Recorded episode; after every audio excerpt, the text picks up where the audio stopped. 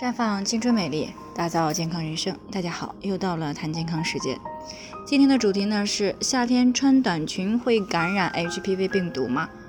那虽然呢再有几天就是立秋了，夏天呢也快要过去了，但是呢正处在三伏天，暑热呢是依旧浓烈。有不少的女孩子呢为了漂亮和凉快呀，几乎每天呢都穿短裙。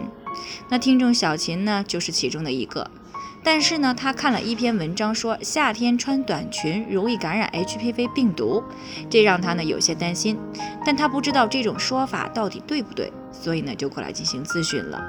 那之前呢，我们也有谈到过 HPV 感染的问题。大家之所以惧怕 HPV 感染呢，是因为它带来的后果是比较严重的。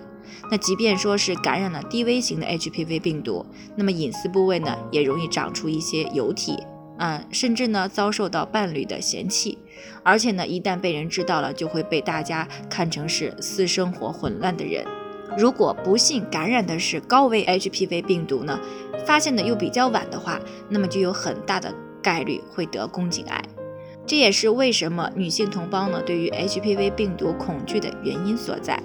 那正是因为这样呢，很多女性朋友呢，啊，就想知道 HPV 感染的途径到底有哪些啊，来去尽量的避免感染 HPV 病毒的这种机会。其实呢，HPV 病毒感染的途径呢，主要是有直接接触性感染和间接接触性感染两种。那么直接接触性感染呢，就是指直接接触到 HPV 患者的感染部位。比如说性伴侣之间，医生接触性检查时的防护措施做的不到位等等，而间接性接触感染呢，是指虽然没有直接接触 HPV 病毒感染者，但是接触到了被感染者所污染的东西，比如说被污染的内裤啊，或者是污染过的凳子，再比如呢被污染过的床单等等。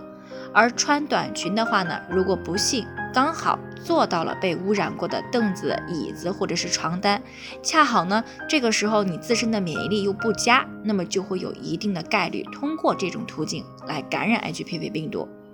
那当然了，这只是说有概率的，并不是说穿短裙就一定会感染，只是呢概率相对会大一些。所以呢，女性朋友们平时呢最好还是少穿特别短的裙子。当然了，如果有一些女孩子呢，确实啊非常喜欢穿短裙，出门的时候呢，最好要随身带上便携式的消毒湿巾啊，在公共场合坐凳子、椅子的时候呢，先擦一擦。